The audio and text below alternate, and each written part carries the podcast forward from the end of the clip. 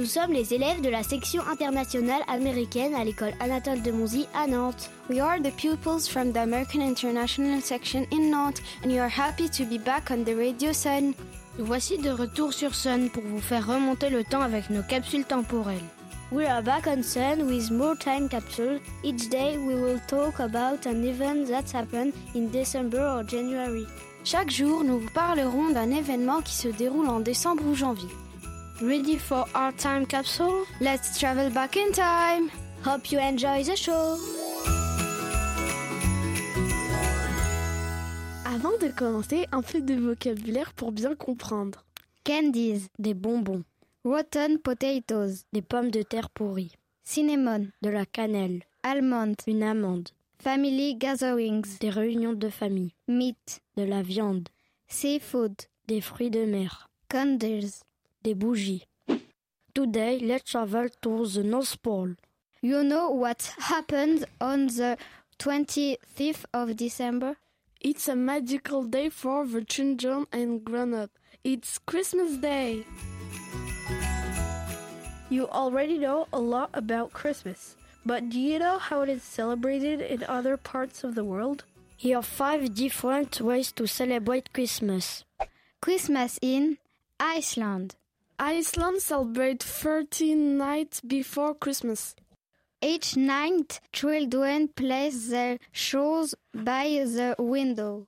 In the morning, they'll either have received candy if they're good, or rotten potatoes if they're bad. Christmas in Finland. On Christmas morning, Finnish families traditionally eat a porridge made of rice and milk with cinnamon, milk, or butter.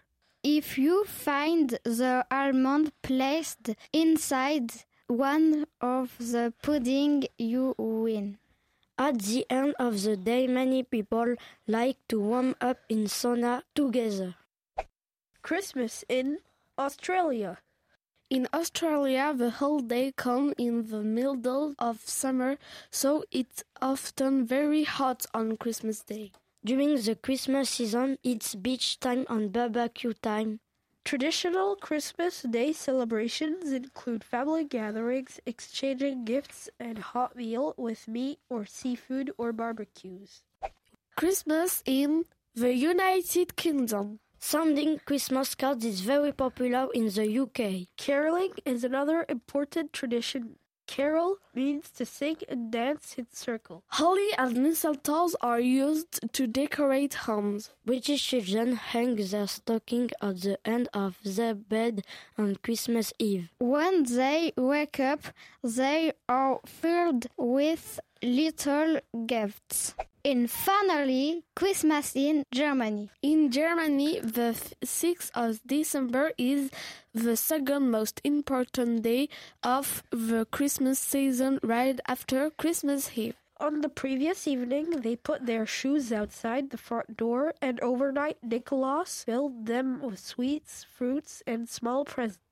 Uh, a very common tradition in Germany is uh, the Advent wreath. You'll find one in almost every house. It has five candles, and every Sunday a new candle is lit. Germany is world famous for its Christmas markets, which take place in every city. Advent calendars also come from Germany. Hope you enjoy learning about Christmas around the world. Goodbye. C'était la section internationale américaine de l'école Anatole de Monzy sur Nantes. Vous pouvez retrouver cette chronique en replay sur le sonunique.com. Hope you enjoyed the show. Be ready for another time capsule tomorrow.